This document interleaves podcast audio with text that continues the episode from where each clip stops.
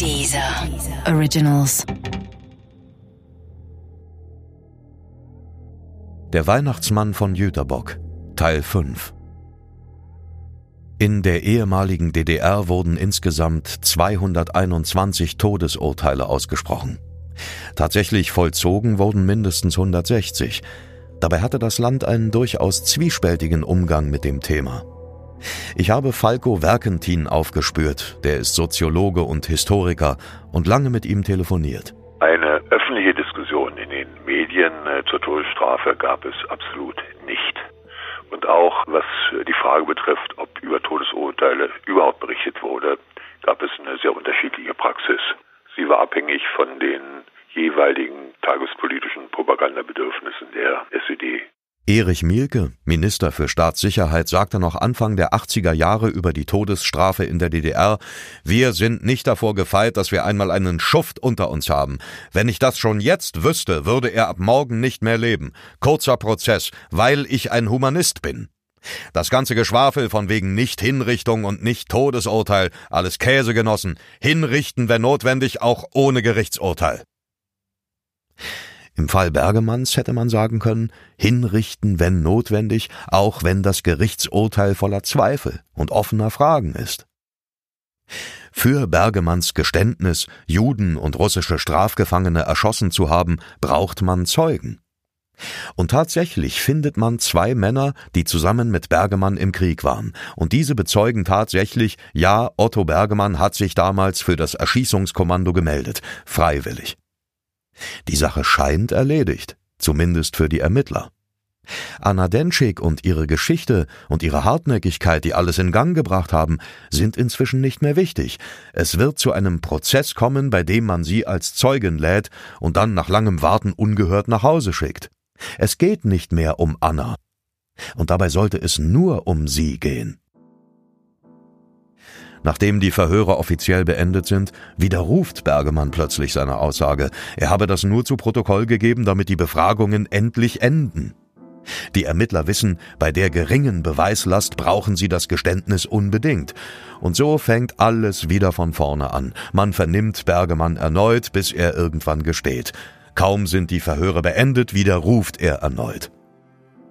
Aber dieser Rückzug wird Otto nicht helfen. Man wird Bergemann den Prozess machen, man wird ihn schuldig sprechen, man wird ihn zum Tode verurteilen. Das steht schon vorm ersten Prozesstag, dem 9. Juni 1959, fest. Im Bezirksverwaltungsgericht Potsdam. Laut den Protokollen scheint die Angelegenheit eine reine Formsache. Die Zeugen bestätigen, dass Bergemann 30 oder 40 Juden erschossen hat. Außerdem gilt als erwiesen, dass er in eine Baracke mit russischen Kriegsgefangenen gefeuert hat. Und dass er nicht wusste, wie Arsen wirkte, und deshalb habe er es an den Jungen testen wollen und das Gift auf Bonbons gestreut. Und dabei muss der kleine Ernst wohl das erwischt haben, das oben auflag, und damit das meiste Arsen abbekommen haben. Und ebenso wird er für den versuchten Mord an Anna Denschik verurteilt. Es geht ganz schnell. Nach nur drei Tagen ist man mit allem durch. Wer später die Prozessakten liest, muss denken, dass sich alles ineinandergefügt hat und Gerechtigkeit gesprochen wurde. Das ist allerdings nur die eine Seite der Medaille.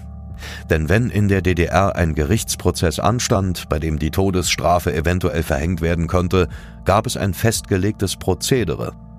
Die Staatsanwaltschaft muss den Strafantrag, den sie während des Prozesses stellen will, vorab dem Politbüro der SED vorlegen.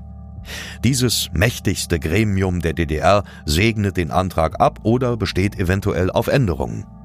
Wenn allerdings einem zuvor gestellten Antrag auf die Todesstrafe stattgegeben wird, dann ist es in der gesamten Geschichte der DDR noch nicht einmal vorgekommen, dass ein Gericht nicht auch die Todesstrafe verhängt. Sprich, wenn das Politbüro das Todesurteil unterschreibt, dann wird es am Ende auch eine entsprechende Verurteilung geben, egal wie der Prozess verläuft.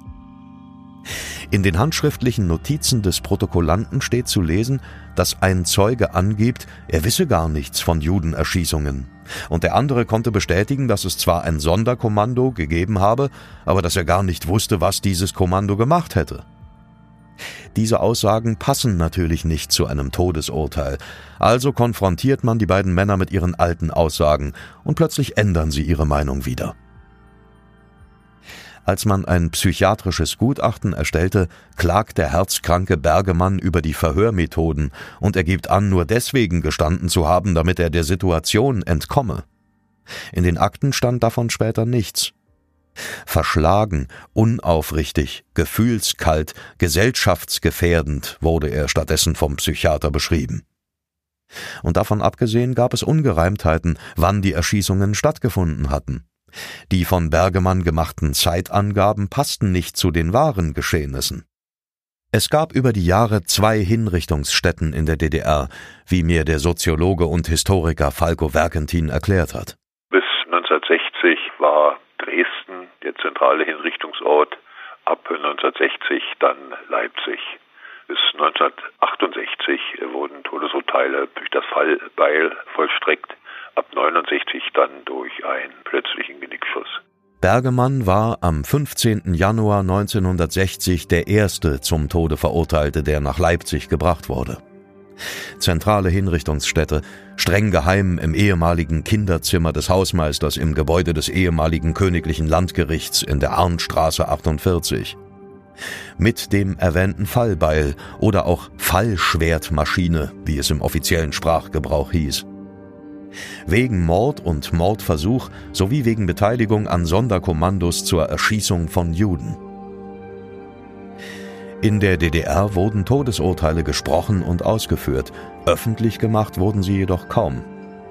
Die Leichen der Hingerichteten wurden oft unter größter Geheimhaltung zum nahegelegenen Südfriedhof gebracht und anonym verbrannt. Vielleicht auch die von Otto Bergemann. Mit hundertprozentiger Sicherheit kann das niemand mehr sagen. In den Krematoriumsbüchern stehen keine Namen, sondern lediglich der Vermerk Anatomie. Die Asche wurde anonym verscharrt. Später werden die Ermittler auf das Gut Kaltenhausen zurückkehren. Zu einer sogenannten Auswertung. Im Westen gänzlich unbekannt, im Osten damals gängige Praxis. Dabei kamen die Ermittler zu einer öffentlichen Veranstaltung, bei der sie der Bevölkerung Beweise und Erklärungen präsentierten, wie Jochen Staat mir erklärt hat. Zum einen war ja in der Auswertung dann zu erklären, dass dieses Todesurteil verhängt wurde und vollstreckt wurde. Und dann musste in der Auswertung in den Institutionen, die dafür zuständig waren, der Bevölkerung, den Arbeitskollegen vor Ort erklärt werden, warum ist das richtig, dass wir diesen Mann hingerichtet haben. Man verwendete dabei auch Tonbandaufnahmen von Bergemanns vermeintlichen Geständnissen, dass er diese längst widerrufen hatte, wurde dezent verschwiegen. Am Ende gab es von einem Teil der kalten Hauser Applaus, wohingegen andere ruhig blieben und ahnten, dass das Präsentierte nicht die ganze Wahrheit war. Als ich hier vor ein paar Tagen nochmal durch den Ort gelaufen bin, habe ich mich gefragt, was ist gerecht, Anna?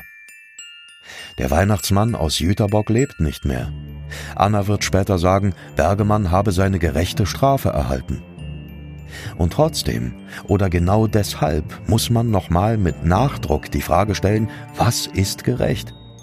Ich meine, was sagen Sie? Ist es gerecht, dass ein Mann, der sich an einer Frau vergangen und versucht hat, sie zu vergiften, dann für etwas sterben muss, das er vermutlich gar nicht getan hat? Dieses verdammte Leben. Es ist eben nicht gerecht, aber immer wieder böse wie der Krieg, wie Otto Bergemann, wie ein krankes System. Schau mal, ich habe ein Paket vom Weihnachtsmann bekommen. Na, sagen Sie mir jetzt bloß nicht, dass sowas heute nicht mehr möglich wäre.